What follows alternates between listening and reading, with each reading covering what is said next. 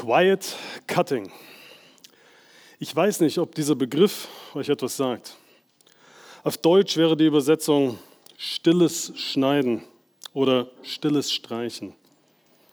Mir war dieser Begriff bis jetzt nicht geläufig, bis mir Sascha einen Artikel darüber geschickt hat. Darin heißt es, dass beim Quiet Cutting der Arbeitgeber nicht den unbeliebten Arbeitnehmer einfach kündigt, sondern durch eine Reihe von zermürbenden Umstellungen den Arbeitnehmer selbst dazu bringen will, zu kündigen. Das heißt, der Arbeitnehmer verliert zum Beispiel die Stelle, für die er einst eingestellt wurde. Oder er kommt auf eine Stelle, die ihn komplett unterfordert. Und dafür wird er vielleicht auch noch schlechter bezahlt. Vielleicht wird es auch von ihm verlangt, umzuziehen in eine andere Stadt. All das soll den Arbeitnehmer eben so zermürben, dass er aufgibt und freiwillig die Segel streicht. Interessanterweise wird dies als eine Gegenbewegung zu Quiet Quitting aufgeführt, also stilles Kündigen. Hierbei beschränkt sich nun der Arbeitnehmer nur auf die allernotwendigsten Tätigkeiten in seiner Arbeit, diese auszuführen und keinerlei Eigeninitiative an den Tag zu legen. Das bedeutet, es gibt keine Überstunden, keine Zusatzaufgaben und nach dem Feiertag ist man auch nie erreichbar. Und somit scheint es in unserer heutigen Welt ein Hin und Her zwischen diesen zwei Bewegungen zu geben, je nachdem, ob Arbeitskräfte gebraucht werden oder eben nicht. Doch wie sollten wir Christen uns in einer so manipulativen und selbstsüchtigen Welt verhalten? Über dies und über anderes geht es heute in unserem Textabschnitt. Und deswegen lesen wir aus dem ersten Petrusbrief, Kapitel 2, die Verse 18 bis zum Ende 25. Ich würde euch bitten, für die Ehrfurcht vor Gottes Wort aufzustehen, während wir dies lesen. Dort steht in Gottes heiligen Wort, ihr Hausknechte, ordnet euch in aller Furcht euren Herren unter, nicht nur den Guten und Milden, sondern auch den Verkehrten. Denn das ist Gnade. Wenn jemand aus Gewissenhaftigkeit gegenüber Gott Kränkung erträgt indem er zu Unrecht leidet. Denn was ist das für ein Ruhm, wenn ihr geduldig Schläge erträgt, weil ihr gesündigt habt? Wenn ihr aber für Gutes tun leidet und es geduldig ertragt, das ist Gnade bei Gott. Denn dazu seid ihr berufen, weil auch Christus für uns gelitten und uns ein Vorbild hinterlassen hat, damit ihr seinen Fußstapfen nachfolgt. Er hat keine Sünde getan. Es ist auch kein Betrug in seinem Mund gefunden worden. Als er geschmäht wurde, schmähte er nicht wieder. Als er litt, drohte er nicht, sondern übergab es dem, der gerecht richtet. Er hat unsere Sünden selbst an seinem Leib getragen auf dem Holz, damit wir, den Sünden gestorben, der Gerechtigkeit leben mögen. Durch seine Wunden seid ihr heil geworden, denn ihr wart wie Schafe, die in die Irre gehen. Jetzt aber habt ihr euch bekehrt zu dem Hirten und Hüter eurer Seelen. Dieses Gottes heiliges, unfehlbares Wort. Amen. Bitte setzt euch. Wie wir in den letzten Wochen gesehen hat, hat Petrus uns Christen versucht klarzumachen, dass wir Gäste und Fremdlinge in dieser Welt sind, welche aus allen Nationen, Juden und Nichtjuden, ein heiliges, auserwähltes Volk des Eigentums von Gott gemacht worden sind. Jedoch macht Petrus unmissverständlich klar, dass dies uns nicht unnütz für diese Welt macht, sondern dass wir Christen noch immer auf dieser Erde unterwegs sind um die Tugenden dessen zu verkünden, der uns aus der Finsternis berufen hat zu seinem wunderbaren Licht.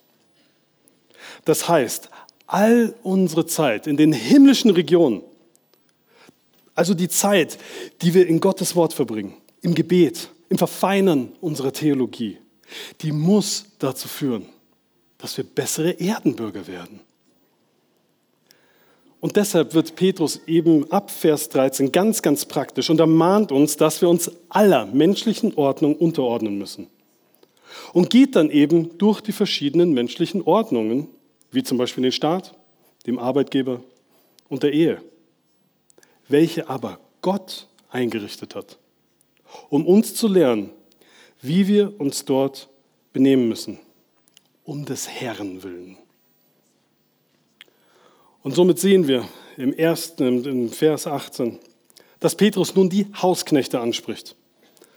Das waren Sklaven, die für den Haushalt ganz bestimmte Tätigkeiten hatten und zuständig waren. Wie ich euch bereits in meiner Predigt zum ersten Timotheusbrief erklärt habe, dürfen wir den Begriff Knechte und Sklaven nicht gleichsetzen mit der menschenverachtenden, rassistischen Sklaverei in Europa und Amerika, welche bis zum 19. Jahrhundert bestand sondern zu dieser Zeit war es eine Leibeigenschaft, die die Menschen oft vor dem Verhungern, Betteln oder der Prostitution rettete. Jedoch gab es zuletzt im Römischen Reich auch viele Kriegssklaven, die unfreiwillig in diesen Sklavendienst gekommen sind. Dennoch hatten Sklaven zu dieser Zeit die Chance zur Freilassung, zum sozialen Aufstieg und standen als Haussklaven sogar noch über den Lohnarbeitern, die zwar persönlich frei waren, aber keinerlei finanzielle Absicherung hatten. Trotzdem muss uns klar sein, dass Sklaven damals wie Gegenstände beachtet und behandelt wurden und sie in der römischen Gesellschaft kaum Rechte hatten, da sie eben als Eigentümer des Besitzers galten. Somit konnten sie beliebig benutzt, geschlagen, missbraucht und einfach weiterverkauft werden. Außerdem gehörten alle Dinge, die sich ein Sklave erwarb, automatisch dem Herrn. Was bedeutete, dass sogar die Kinder der Sklaven der Besitz des Herrn war. Und diesen Sklaven gebietet Petrus nun, ordnet euch in aller Furcht euren Herrn unter. Das hört sich doch zunächst selbsterklärend an. Was sonst sollte eine absolute machtlose Person machen, außer sich unter der brutalen Machtausübung eines Despoten, der fast uneingeschränkte Macht hat, darunter zu kauern? Doch das ist nicht, wie Petrus hier die Hausknechte instruiert. Vergesst nicht, dass nur zwei Verse davor Petrus gesagt hat, dass alle Christen, also auch die Sklaven, freie Knechte Gottes sind. Also Menschen, die nicht mehr die Sklaven der Sünde sind, sondern nun frei in Jesus Christus sind, um Gott zu dienen. Und genau das wendet Petrus jetzt bei den Sklaven an und warnt sie, dass sie ihre Freiheit eben nicht als Deckmantel für die Bosheit benutzen dürfen, wie wir alle nicht, sondern sie sich unterordnen sollen. Und meine lieben Brüder und Schwestern, wenn dies damals für die Sklaven ein Gebot Gottes von seinem Apostel war, wie viel mehr für uns als Arbeitnehmer im Westen, die weitaus mehr Freiheiten genießen als die Leibeigenen damals oder vergesst nicht unsere anderen Brüder und Schwestern in vielen Regionen der Welt, die noch immer unter horrenden und nicht ganz freiwilligen Arbeitsbedingungen leiden. Das heißt, diese Passage aus Gottes heiligen Wort ist relevant für uns heute. Und wir sind aufgefordert, uns unseren Arbeitgebern unterzuordnen. Doch was bedeutet das? Dafür müssen wir uns noch einmal das Wort unterordnen anschauen. Im Griechischen ist das Wort Hypotasso und es ist ein Militärbegriff. Und es bedeutet, es bedeutet, wenn sich Gruppendivisionen militärisch unter dem Kommando eines Führers aufstellen. Im nicht-militärischen Einsatz beschrieb es damals in anderen ähm, Schriften eine freiwillige Haltung des Nachgebens, der Kooperation, der Übernahme von Verantwortung und des Tragens einer Last. Das hört sich doch jetzt aber erstmal nach zwei widersetzlichen Definitionen an. Das eine ist eine Armee, wo man doch gezwungen wird, sich unterzuordnen. Und das andere spricht von einer freiwilligen Haltung. Wie passt das denn zusammen? Nun, ob ihr selbst mal beim Militär wart oder nicht, eins sollte euch klar sein, was mit einem Soldaten passiert, wenn er sich in der Schlacht nicht unterordnet. Kinder, ihr habt bestimmt schon mal in vielleicht Asterix-Comiken oder in Filmen gesehen, wie damals die Römer, vor ihnen schon die Griechen, in den Kampf gezogen sind. Es gab dort eine sogenannte Phalanx, eine Schildwand. Und zwar nicht nur eine Schildwand nach vorne, sondern eine, die aussah wie eine Schildkröte, die von allen Seiten die Soldaten geschützt hat. Jetzt ist meine Frage, warum sind denn die Römer so in den Krieg gezogen, Kinder? Warum haben sie so eine Schildwand aufgebaut? Ja. Um sie zu schützen. Ja, natürlich. Um sich zu schützen vor den Angriffen der Feinde. Und kann mir jemand von euch sagen, was wäre denn passiert mit einem von diesen Soldaten, wenn er gesagt hat, oh, ich breche jetzt einfach raus aus dieser Schildwand? Was wäre passiert? Genau, er wäre gestorben. Und war die Unterordnung nun, nun freiwillig oder nicht? Na, wenn dir dein Leben etwas wert war, hast du dich in der Schlacht untergeordnet. Und das aus freien Stücken, um dich und um deine Kameraden zu schützen. Und in dieser Hinsicht sagt Petrus, sollen sich die Sklaven, die weltlich gesehen ja überhaupt keine andere Wahl hatten, sich ihren irdischen Herrn aus freien Stücken, willig, äußerlich und innerlich, unterordnen. Jetzt mag einer von euch vielleicht sagen, aber Thomas, es heißt doch hier in aller Furcht. Zeigt das nicht, dass es nicht freiwillig war, sondern aufgrund der Angst, die sie vor ihrem irdischen Herrn hatten. Nun, Petrus hat gerade einen Vers davor von Furcht geredet. Aber, liebe Brüder und Schwestern, nicht von Menschenfurcht, sondern von Gottesfurcht. Schaut oben hin, Vers 17. Er weist jedermann Achtung, liebt die Brüderschaft, fürchtet Gott, ehrt den König. Im Griechischen sagt Petrus hier wörtlich, ehrt jedermann, liebt die Brüderschaft, fürchtet Gott und ehrt den König. Somit zeigt er uns, dass wir Christen immer eine Priorität haben, muss, haben müssen. Nämlich unsere Ehrfurcht vor Gott muss immer über allem stehen. Deshalb hat uns Petrus im ersten Kapitel, in Vers 17 in diesem Brief, eben schon aufgefordert, Gottesfurcht vor unserem himmlischen Vater zu haben und in dieser zu wandeln. Und später werden wir in diesem Brief wiedersehen, im Kapitel 3, Vers 14, dass er uns sogar warnt, nicht Menschenfurcht, nicht in Menschenfurcht zu verfallen, sondern immer Gott zuerst zu ehren und zu fürchten. Also sehen wir, dass sich Furcht im Petrusbrief immer ausnahmslos auf die Ehrfurcht vor Gott im Gegensatz zur Menschenfurcht bezieht. Und das ist nicht nur wahr für Sklaven, sondern eben für alle Gläubige. Und sofort sehen wir, wie der Heilige Geist hier in dem Brief durch Petrus unseren nächsten fleischlichen Einwand zuvorkommt.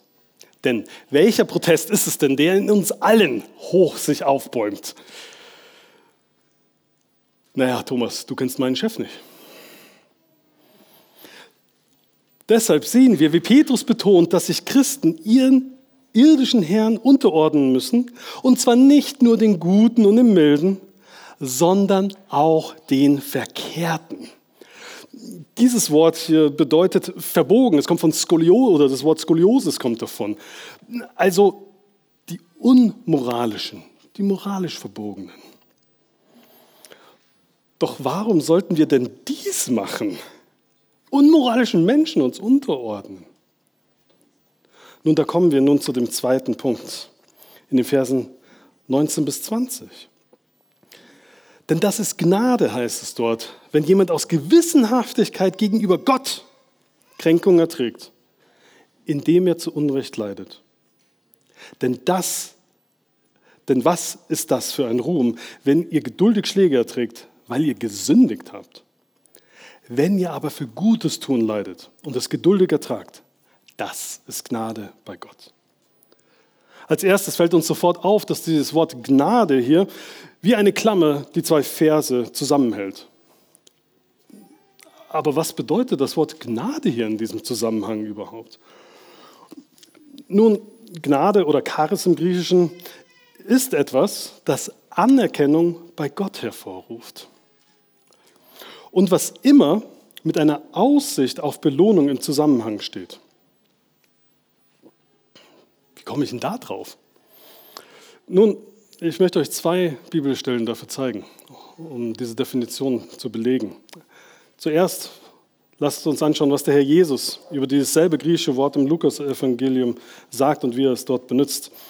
Wenn ihr eine Bibel habt, schlagt bitte mit mir auf. Lukas-Evangelium, Neues Testament. Matthäus, dann kommt Markus, dann sind wir in Lukas und dann Kapitel 6. Lukas Evangelium Kapitel 6. Und dort schauen wir uns die Verse 32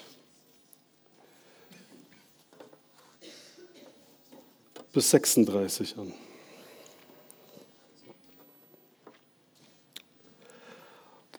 Dort sagt der Herr Jesus zu und wenn ihr die liebt, die euch lieben, was für einen Dank, Charis, erwartet ihr dafür? Denn auch die Sünder lieben die, welche sie lieben. Und wenn ihr denen Gutes tut, die euch Gutes tun, was für ein Dank, Charis, erwartet ihr dafür? Denn auch die Sünder tun dasselbe. Und wenn ihr denen leid, von welchen ihr wieder zu empfangen hofft, was für ein Dank erwartet ihr dafür? Denn auch die Sünder leihen den Sündern, um das Gleiche wieder zu empfangen viel mehr. Liebt eure Feinde und tut Gutes und Leid, ohne etwas dazu zu erhoffen. So wird euer Lohn groß sein. Und ihr werdet Söhne des Höchsten sein, denn er ist gütig gegen die Undankbaren und Bösen. Darum seid barmherzig, wie auch euer Vater barmherzig ist. Auch hier sehen wir dasselbe Prinzip von Gutes tun für die, die uns feindlich gesinnt sind, aus dem Mund unseres Herrn Jesus Christus. Und hier seht ihr, wie Charis mit Dank übersetzt wird und wie das Ganze ultimativ in einen Lohn für uns endet. Und genau in die gleiche Kerbe schlägt Petrus später nochmal im Kapitel 3, Vers 9 wo er uns ermahnt, nicht Böses mit Bösen zu vergelten oder Schmähung mit Schmähung, sondern im Gegenteil, wir sollen segnen, weil wir wissen, dass wir dazu berufen sind, Segen zu erben. Ich kenne viele Leute, die dann aber sagen, aber Thomas, sollten wir Christen nicht selbstlose Taten ausführen? Meine lieben Brüder und Schwestern, wir sind keine Buddhisten. Wir glauben nicht, dass es so eine ultimative, selbstlose Tat überhaupt gibt. Nein, immer und immer wieder, ja, auch in diesem Text werden wir von unserem Herrn Jesus aufgefordert, hier auf Erden Gutes zu tun für einen ewigen Lohn. Aber dieser ewige Lohn ist uns eben absolut garantiert und sicher nicht aufgrund der guten Taten, sondern allein durch Jesu Tod und Auferstehung. Und trotzdem sind wir aufgerufen, Gutes zu tun. Und dürfen auf einen Lohn warten. Und der Mittelpunkt davon muss und bleibt immer, dass wir uns Gottes Gegenwart und seinem Wirken in unserem Leben zu jedem Zeitpunkt, in jeder Situation absolut gewiss sind. Weshalb Petrus in Vers 19 eben betont, dass es Gnade oder Anerkennung bei Gott ist, wenn wir Kränkungen erleiden, wenn wir Unrecht über uns ergehen lassen. Aber nur, wenn das passiert, aus Gewissenhaftigkeit gegenüber Gott. Was eben dann ultimativ der Unterschied ist zwischen christlicher und ungläubiger Unterordnung. Für wen tut ihr es? Und kennt ihr diesen Herrn, dem ihr euch ultimativ unterordnet? Und dann sehen wir, wie uns Petrus zwei Szenarien vor Augen führt. Entweder wir sündigen und bekommen dafür die Konsequenzen. Oder wir leiden geduldig, weil wir Gutes getan haben. In unserem Text sehen wir, dass es damals in dem Kontext von den Sklaven sich um echte physische Bestrafung, also Schläge und Auspeitschungen handelte. Für uns geht es meist um verbale oder finanzielle Schelten, die wir von unserem Arbeitgeber erhalten. Und doch sind auch wir aufgefordert, diese, wenn wir sie aufgrund unserer Gottesfurcht erhalten, geduldig zu ertragen. Das bedeutet, wir sehen hier ganz genau, was Gott von uns verlangt. Wenn wir sündigen, sollen wir unser Leid, welches gerechterweise auf uns zukommt, geduldig ertragen und uns nicht rausreden und nicht auf irgendwelche vermeintliche Rechte beharren.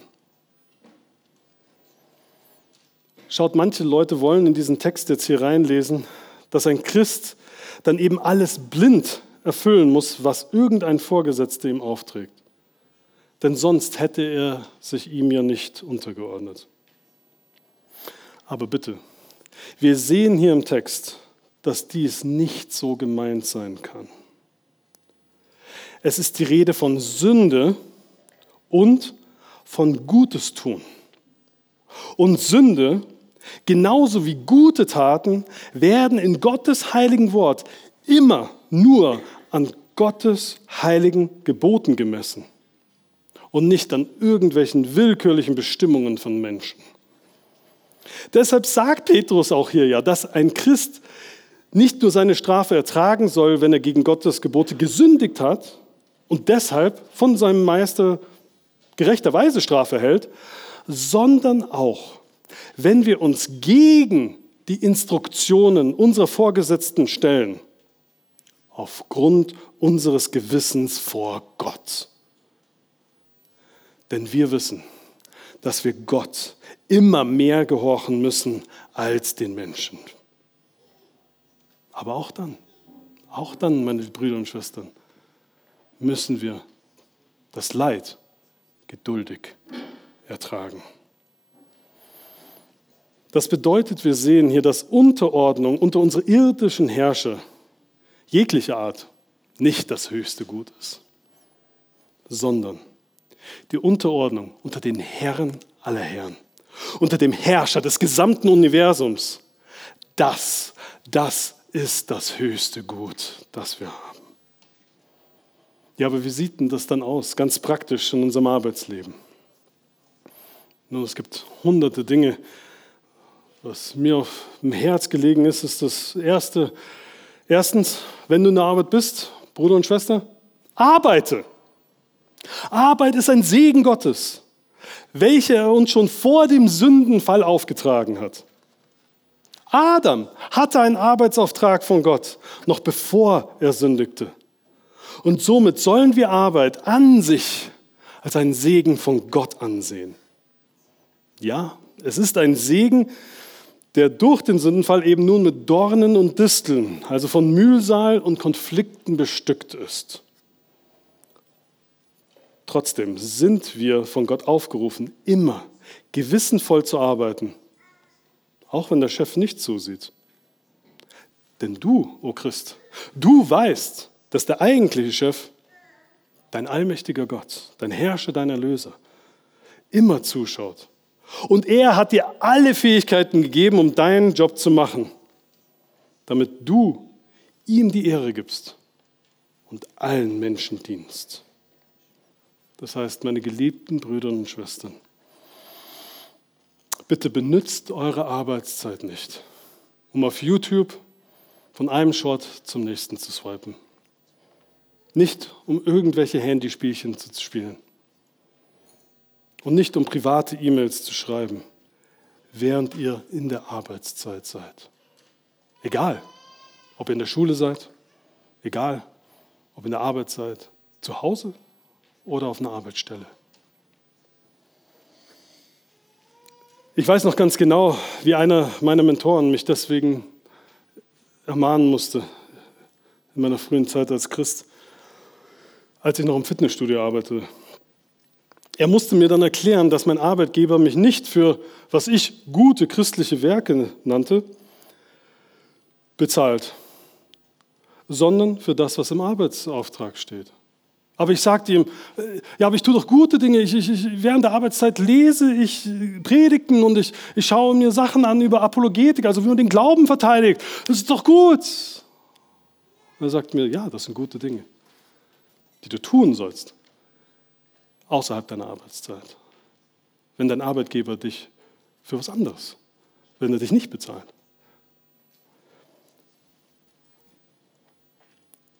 Das bedeutet, aber bitte nicht, sondern was das bedeutet ist, bitte, wir müssen ganz, ganz klar unsere Arbeitszeit und unsere Pausen trennen. Auch wenn es heutzutage viel Mode ist, es zusammenzumachen, bitte für euer Gewissen, trennt diese. Aber bedeutet das dann, dass ich in meiner Arbeit eben kein Christ bin? Oh nein, bitte, ganz, ganz, ganz im Gegenteil. Vergiss bitte nicht, dass für einen Gläubigen keine weltlichen Berufe gibt. Wenn mein Arbeitgeber etwas von mir verlangt, das ganz klar im Gegensatz gegen Gottes Gebote steht, dann kann ich mich nicht unterordnen, sondern muss mich eben Gottes Geboten unterordnen. Aber dies wiederum konfrontiert uns mit einer ganz, ganz wichtigen Bedingung für jeden Einzelnen hier. Du musst Gottes Gebote kennen. Du musst Gottes Wort kennen. Und du musst wissen, was die Gebote heute für eine Validität für uns noch haben. Das heißt, wir müssen Gottes Wort durchforsten und damit ringen, welche Konsequenzen es für unser alltägliches Leben hat. Denn leider gibt es viel zu viele Christen, die am Sonntag gute Miene spielen, alles zu tun, wie sie es sollten, aber den Rest der Woche genauso wie die Heiden leben. Doch, liebe Brüder und Schwestern, Petrus sagt uns hier, das ist gar nicht möglich. Das alltägliche Leben eines Christen wird sich von dem eines Ungläubigen dramatisch unterscheiden. Und auch wenn es manchmal nicht das Äußerliche ist, wenn wir Leute kennen, die, die nicht Christen sind und mehr gute Taten tun, Vergesst nicht, am Schluss ist die innere Motivation das, was entscheidend ist, die aber nach außen dringen muss und wird durch Gottes Gnade geführt von seinem Geist. Lasst uns also unsere Arbeit benutzen, um Gott mit unseren Fähigkeiten, die er uns gegeben hat, zu loben und allen Menschen zu dienen. Und wofür? Erinnert euch an letzte Woche dafür, dass unverständigen Menschen das Maul gestopft wird. Was ein hartes Wort ist. Aber ja, unsere guten Taten in der Arbeit sind eine Attacke auf das Reich des Bösen. Und im besten Fall, im allerbesten Fall, so Gott will, wird auch der moralisch verdorbenste Chef eines Tages aufgrund unserer guten Werke Gott preisen. Wenn Gott auch diesen Sünder rettet, so wie er es einst im Leben dieses Sünders getan hat, diesen Sünders getan hat, diesen Sünder getan hat, diesen Sünder getan hat.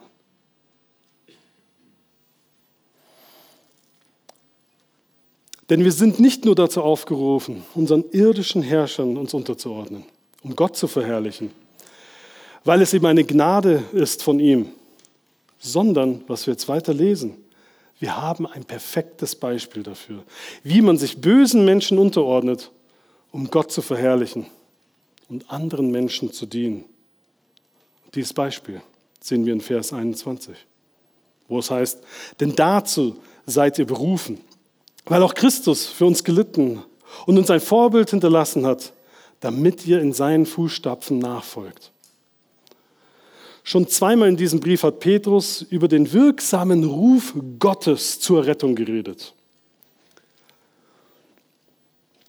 Einmal in 1. Petrus 1.5 und auch im zweiten Kapitel 1. Petrus 2, Vers 9.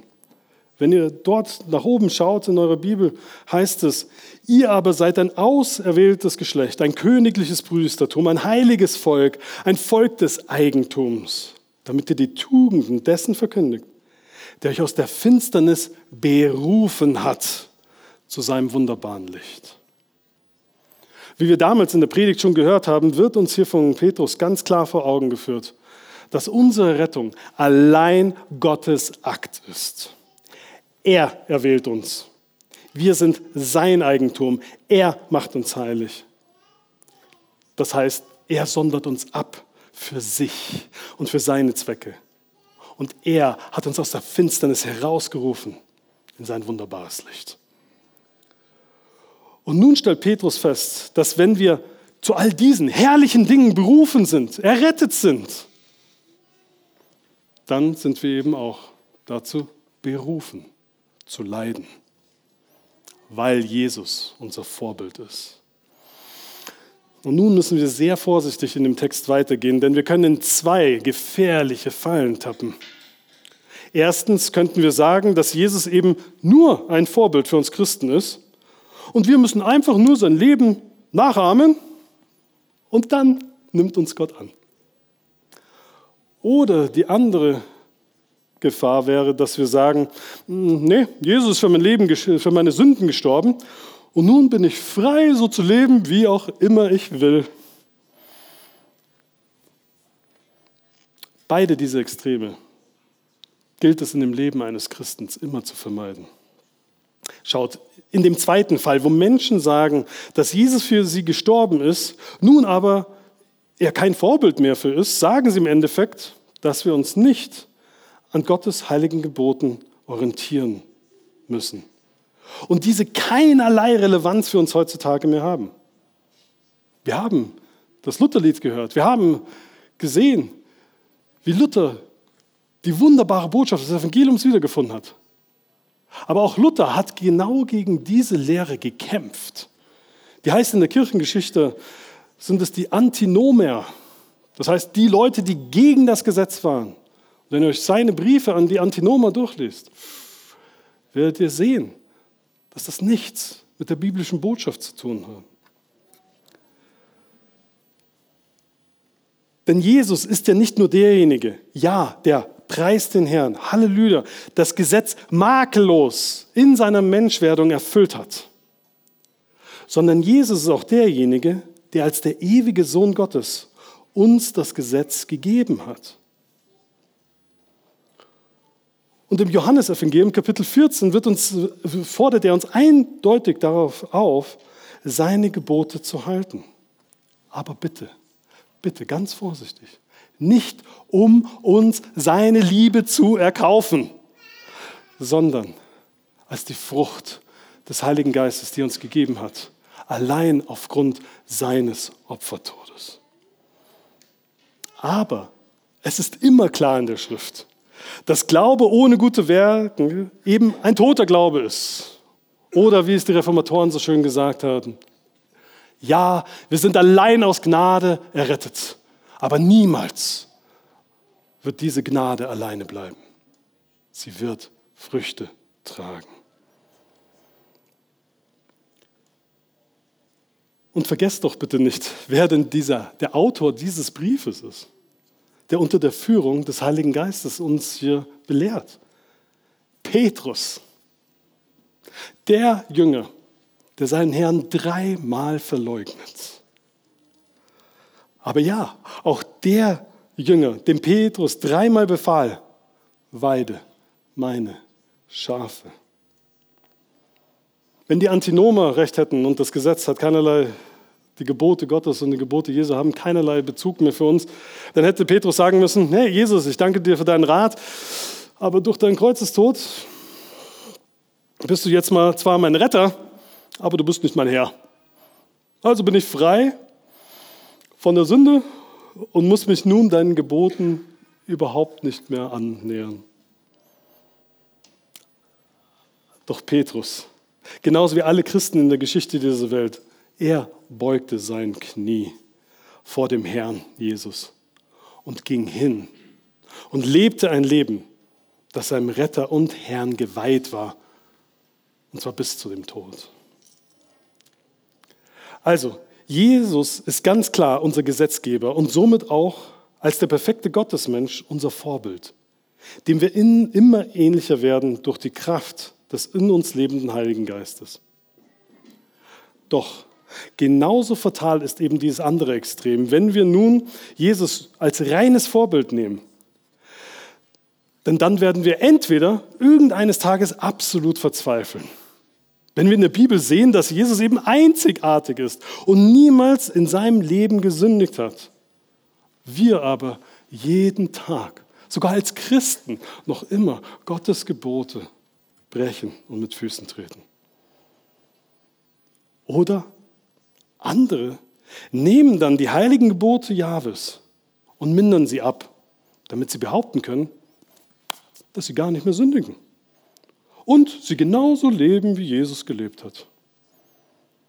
Auch wenn Gottes Wort uns immer und immer wieder eines Besseren davon belehrt. Und schaut, genau das macht Petrus hier in diesem Brief, denn er benutzt ja ein wunderbares Wort. Das Wort Vorbild ist im Griechischen Hypogrammon.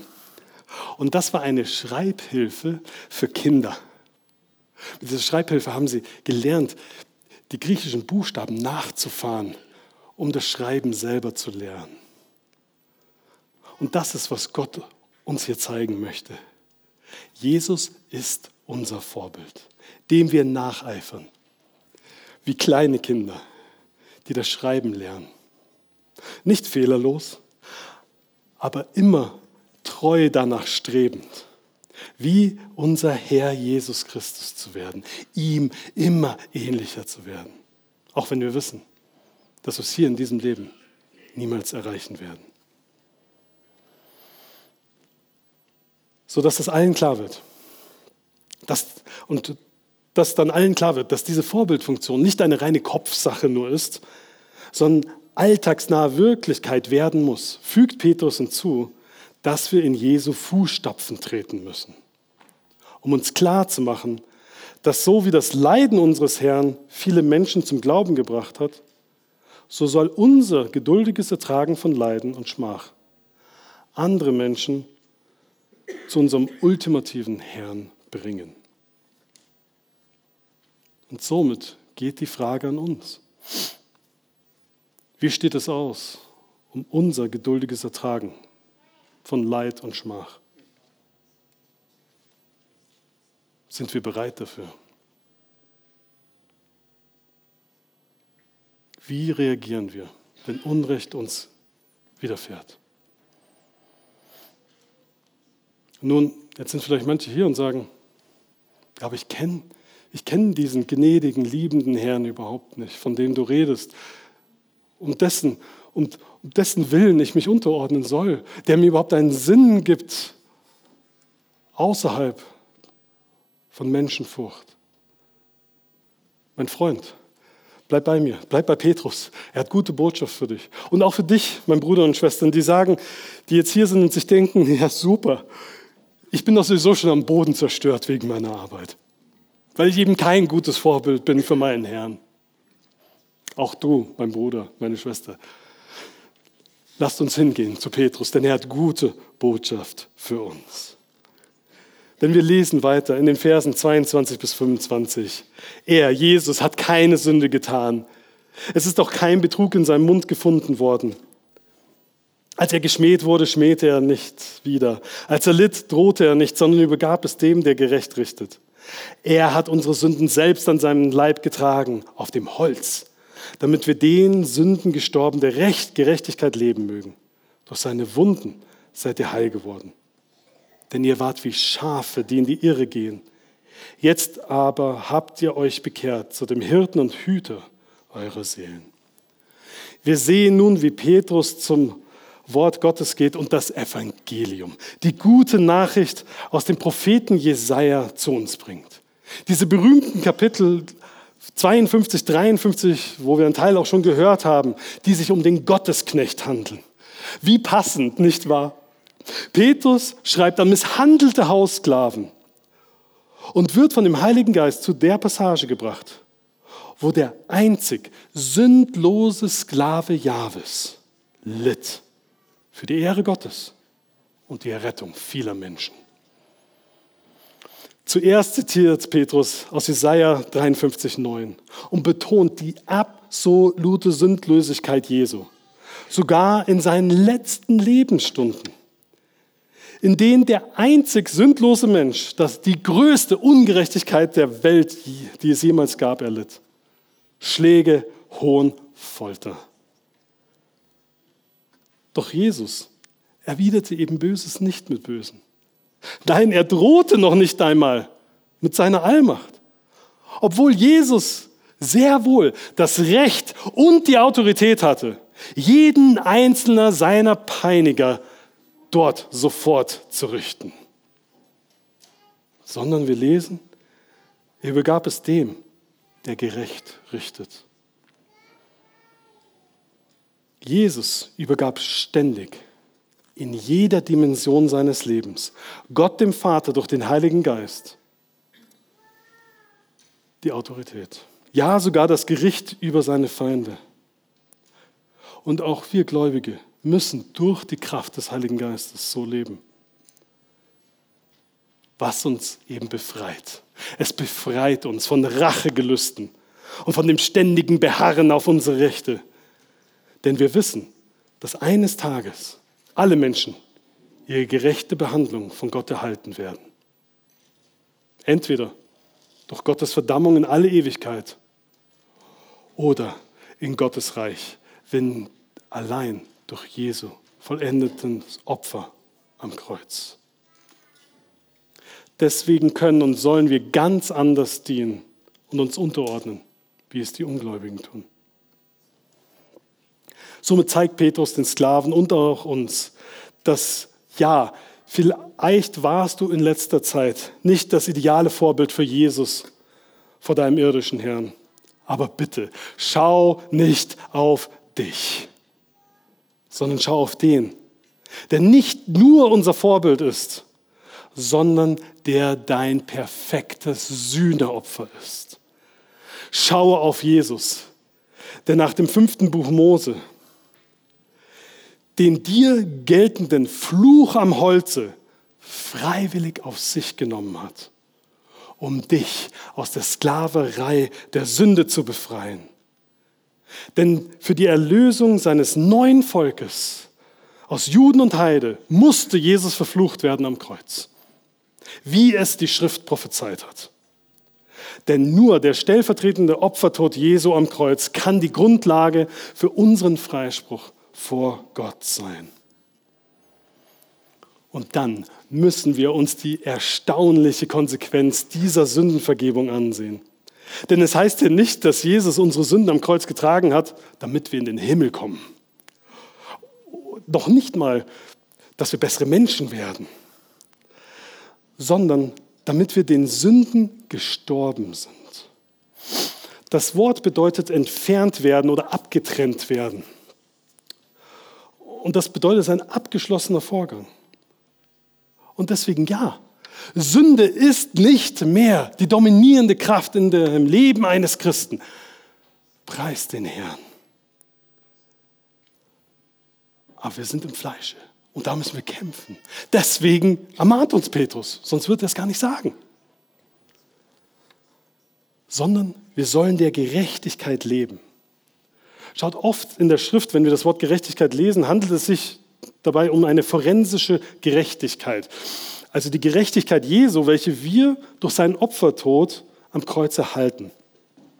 Durch diese Gerechtigkeit, die wir von Jesus bekommen, wir vor Gott als sündenfrei ab dem Tag unserer Rettung stehen. Und auch natürlich sehen wir, dass diese Art von Gerechtigkeit hier in den Gedanken Petrus mitschwingt. Aber wenn wir hier sehen, dass in dem Satz das heißt, wir leben, in Gerechtigkeit leben, dass Petrus hier auch eine Gerechtigkeit im Sinn hat, die jeder gläubige Christ durch Heiligung immer und immer mehr bekommt und wächst. Weil es die Folge davon ist, dass wir Christen ein verändertes Leben führen dürfen. Und dann kommt das leider so oft missbrauchte Zitat aus Jesaja 53,5, wo es heißt, dass durch seine Wunden wir heil geworden sind. Wie ihr wahrscheinlich wisst, benutzen falsche Lehrer aus dem Wohlstandsevangelium diesen Abschnitt oft, um beweisen zu wollen, dass es immer Gottes Wille ist, zu heilen. Doch hoffentlich hier in diesem Zusammenhang sollte es uns absolut klar sein, dass Petrus den Haussklaven nicht verspricht, dass wenn sie nur an Jesus glauben, dass die Striemen von ihrer letzten Auspeitschung einfach verpuffen. Nein, Petrus richtet die Augen der Sklaven von dieser vergänglichen Welt auf die Ewigkeit und unseren Lohn, der auch einen sündenfreien und krankheitsfreien Körper beinhaltet. Und diesen werden wir verirrte Schafe erhalten von dem, der uns zu sich zurückgeführt hat. Ja, auf den, auf den Jahwe all unsere Schuld warf. Und wir uns deswegen zu ihm bekehrt haben. Das heißt hier nicht, dass wir zurückgekehrt sind, wie es oft gesagt wird, sondern dass wir uns bekehrt, also von der Sünde umgedreht haben. Aber ist es nicht interessant, das hier heißt nicht, wir sind zurückgekommen zu einer Ideologie oder einem bloßen theologischen Konzept. Nein, wir bekehren uns zu einer Person, zu Jesus Christus selber. Die Frage ist, kennst du diesen Jesus?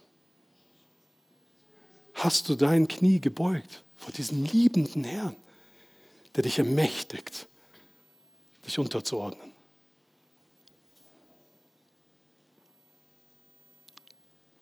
Petrus definierte Jesus weiter. Er nennt ihn den Hirten. Und wir wissen alle, wer nach dem Alten Testament im Psalm 23 der Hirte ist. Wer ist der Hirte? Der Herr selber, Jahwe selber.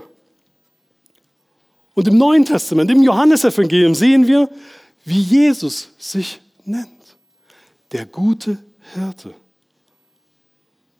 Jesus selber wird hier von Petrus ganz, ganz klar, in, in so vielen anderen Passagen natürlich auch, aber hier wieder als Jahwe bezeichnet, als Gott selber.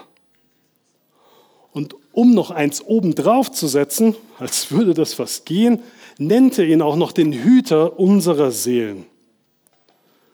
Somit sehen wir, dass Petrus in diesem Abschnitt die Ordnung der Welt komplett auf den Kopf gestellt hat. Petrus behauptet, dass Christen, ja sogar die Sklaven unter ihnen, die wahrhaft Freien sind. Weil wir durch Jesus frei von der Sünde sind. Und wir aus der daraus resultierenden Ehrfurcht vor dem wahren Gott uns unseren irdischen Herren unterordnen werden. Auch wenn diese noch immer Sklaven der Sünde sind, wie wir es alle einst waren. Doch anstatt uns Christen aufzurufen, in die Welt hinauszugehen, alle sozialen Strukturen zu zerstören und Revolutionen zu starten, fordert Gott uns hier auf, aufgrund unserer Gottesfurcht uns unterzuordnen. Und wenn wir aus unserem Gewissen vor Gott das nicht machen können, dann fordert er uns heraus, das Leid, die Schmach in Geduld zu ertragen, wie unser Vorbild Jesus.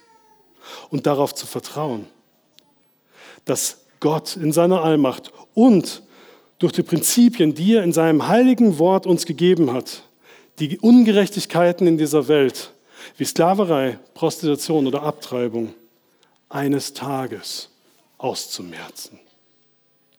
Ja, durch die Hilfe unserer guten Taten und unser geduldiges Aushalten von Leiden. Wir können Jesus als Vorbild nehmen, aber eben nur deswegen, weil er das perfekte Opferlamm ist und er der Hirte ist, der Herrscher über allem. Der Bischof ist die Übersetzung im Griechischen hier. Der, der wahrlich die Macht hat, dort draußen und in der Gemeinde.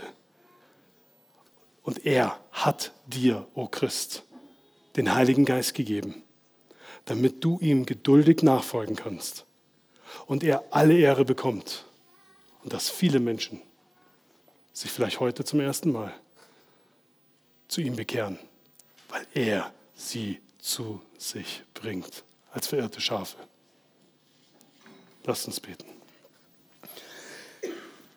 Himmlischer Vater, wir danken dir, dass auch wenn wir an der niedrigsten Stufe der Menschheit sind, du unser Herr bist, wir deine Schafe sind. Du uns errettet hast durch unseren Herrn Jesus Christus. Und wir ihn deswegen als Vorbild haben können. Und du durch deinen Heiligen Geist uns dadurch ausstattest, dass wir gute Taten tun können, die du schon vorbereitet hast, auf das wir in ihnen wandeln. Vater, mögest du uns diese Woche jeden Tag zeigen, in der Arbeit und in anderen allen Situationen, wann du von uns willst, dass wir uns unseren irdischen Herrn unterordnen, wie wir uns ihnen unterordnen und dass wir in allen dem niemals dich in Unehre ziehen, sondern dir die Ehre geben. Ob wir die guten Taten tun, ob wir sündigen, ob wir Leid annehmen, ob wir Buße tun. Mögen wir all dies tun, allein dir zur Ehre. Und dass viele Menschen unser Vorbild sehen und dann auf unseren Herrn und Meister schauen, der für uns gestorben ist, auferstanden ist und der Herr dieses Universums ist. In Jesu Namen. Amen.